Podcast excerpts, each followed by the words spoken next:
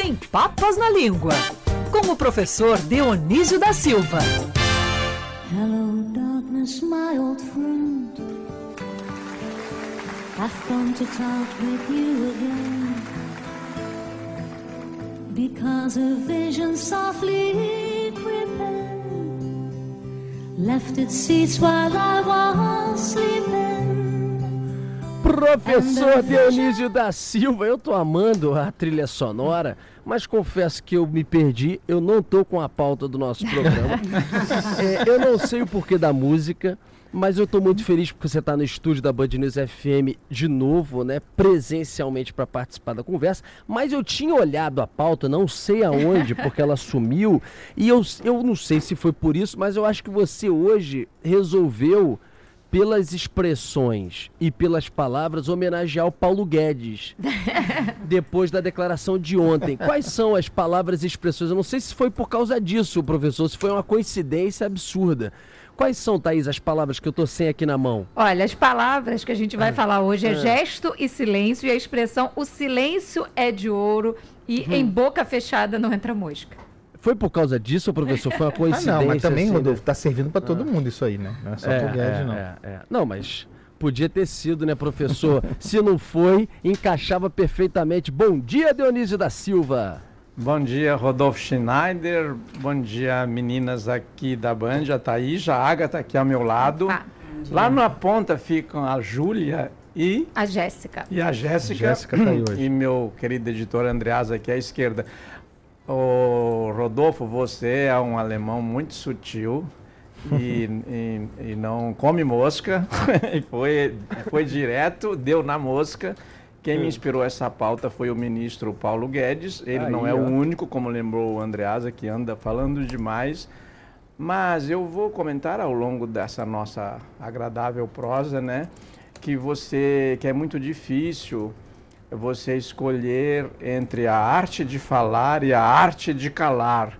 Inclusive está esse dilema está consagrado em numerosos provérbios. Eu trouxe esses dois, mas tem muitos, né? Por exemplo, os árabes gostam muito desse que a palavra é de prata e o silêncio é de ouro, né?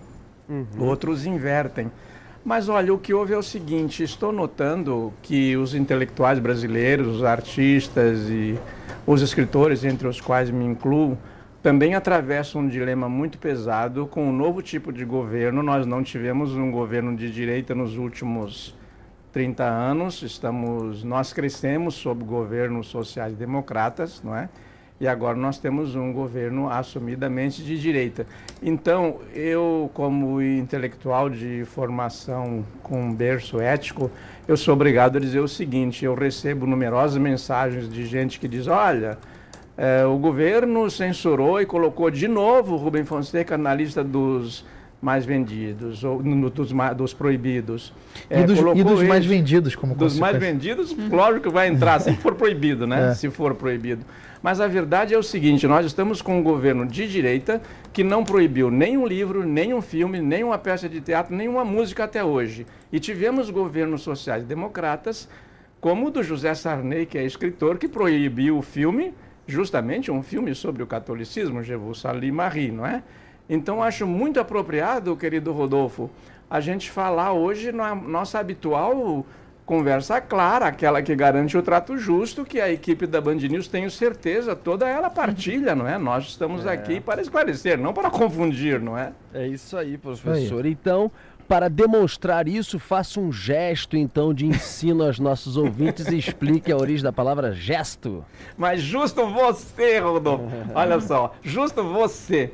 Então eu vou começar com esse, ó, com esse gesto, justo você que para quem está só ouvindo, não está vendo as imagens, você junta os cinco dedos e sacode, balança e diz, mas justo você foi me aprontar essa? Pois bem, este gesto de, de você ficar perplexo, não é?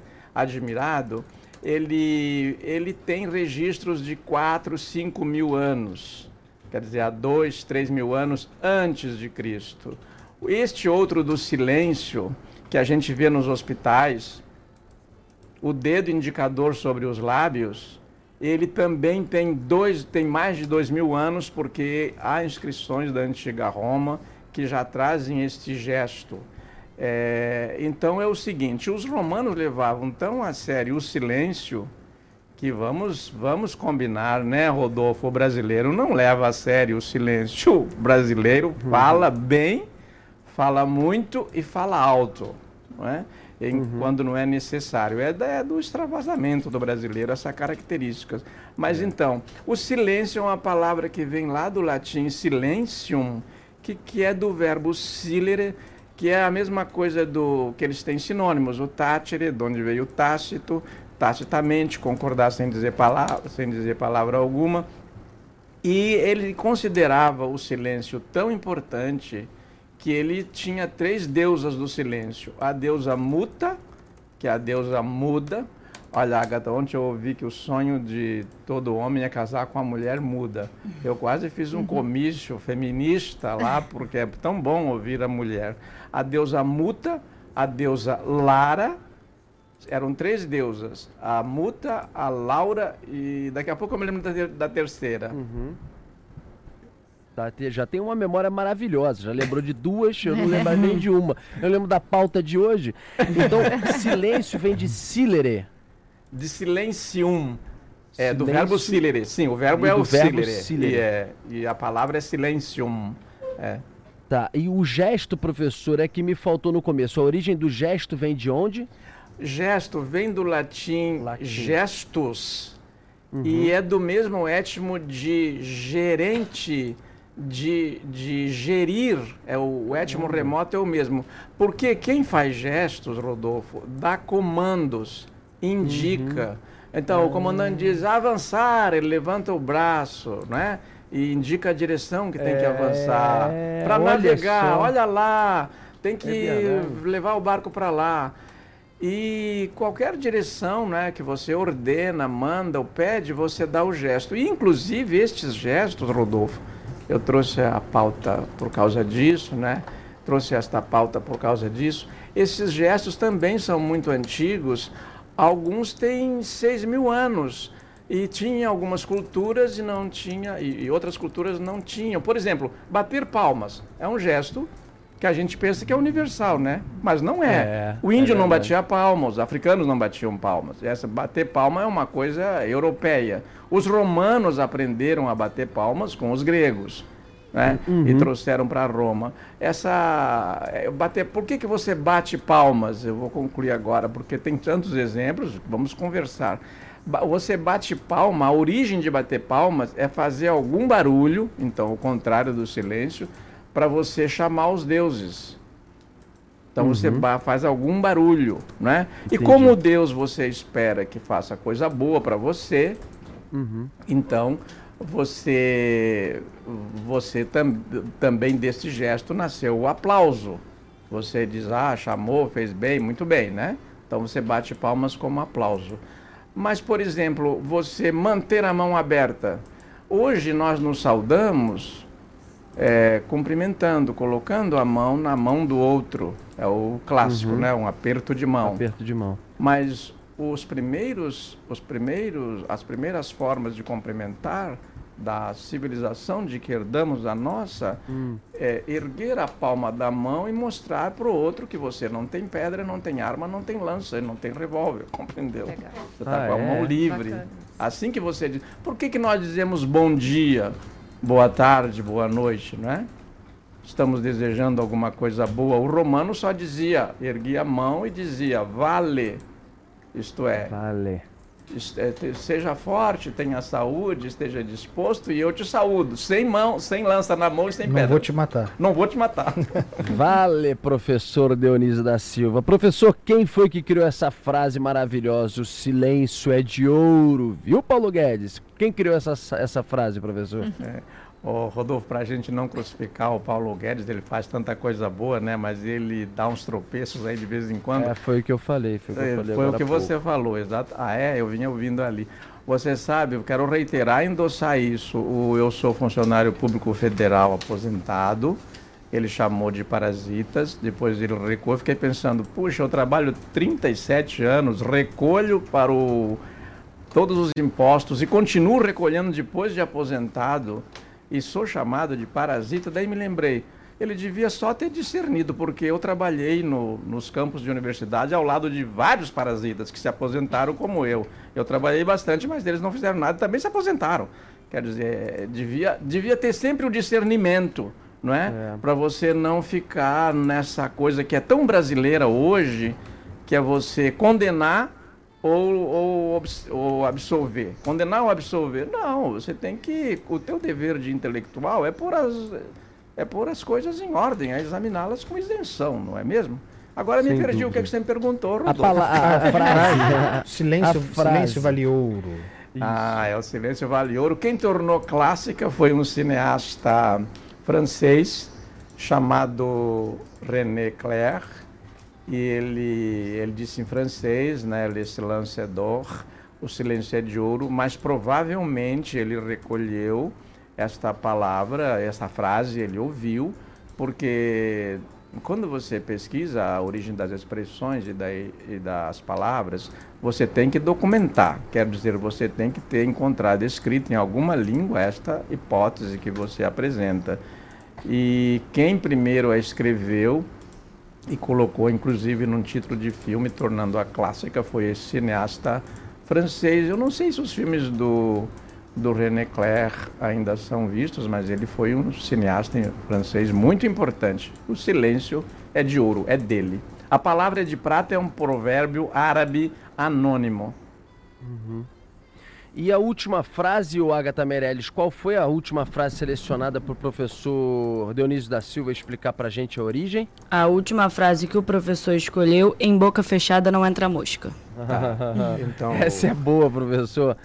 Essa é meio é, é, dito popular, assim? É, foi criada, ou, ou você tem a origem específica para poder trazer para a gente? Não, Rodolfo, ela já vou, já vou explicar e aproveitando antes que me esqueça de novo, as deusas do silêncio eram Lara, Muta e Tácita, não sei porque eu esqueci ela primeira. Eu Tácita. fui no carro com a minha mulher e disse assim, esqueci de uma das deusas, daí lembrei. Tem a, a ver Tácita. com o uso da palavra Tácito? Tem. Tácito, tem a ver. Inclusive o nome de pessoa, Tácito, é o, o sujeito concorda tacitamente, Isso. não precisa falar. Isso. É, tem a ver. Legal. É. E eu estava com a minha mulher no carro agora, vindo para o metrô, e eu disse, olha, eu estou aqui tentando me lembrar para dizer para o alemão as deusas, porque ele vai me perguntar, o Rodolfo faz essas perguntas assim, é queima-roupa. Uhum. E, e, eu estou me lembrando da, da Lara e da Tácita e não lembro a terceira. Daí fui consultar. Muta. Justamente eu esqueci da muta, que é muda em português, né? E agora tinha ficado de fora tácita. tácita é. é. Então, Mas, Rodolfo, a, a, frase, a última. E, a última. Em... Você não está com pressa de se despedir de mim, né, Rodolfo? Não, eu não, mas o pessoal que está me esperando para a reunião de 11 horas está. com é pressa me... de que... é que eu me sinto tão bem aqui do lado da Ágata, do lado do, do Andreasa, em frente à Thaís, nossa Thaís. Bom, então vamos lá. Olha, Rodolfo, as expressões populares, e esta é uma expressão popular, em, em boca fechada não entra mosca, elas sempre trazem uma sabedoria embutida que alguém não conseguiu formular naquela língua da norma culta com erudição, não é? Ele disse uhum. de algum modo desjeitoso ou do modo dele, mas ele disse uma verdade que deve ser acolhida. O que, que faz quem pesquisa? Recolhe essa frase tal como foi dita mas deixa é, em língua, em, deixa no padrão da norma culta para poder pôr num livro. Então elas nascem das observações das lides náuticas, no caso luso brasileiro, porque nós somos é, herdeiros de uma civilização de navegação, das lides dos trabalhos da agricultura, porque somos um país agrícola, então fazemos muitas comparações muitas comparações com a agricultura, ainda não está maduro, esse assunto está muito verde, espera amadurecer, não é? E esse em boca fechada não entra mosca é da observação de uma pessoa é, dormindo ou, é, sem prestar atenção, com a boca fechada e como por ali tem moscas devido às condições higiênicas das das, das, das casas do interior, que são que é, nessa, não é na época em que nasce essa expressão, estão perto do chiqueiro, do galinheiro, de onde estão os, os outros animais, então as moscas voam por ali. Se ele dormir ou ficar desatento, é, a mosca entra. Qual é a comparação filosófica da expressão? É que ela compara, é, é muito curiosa a expressão e por isso eu a trouxe.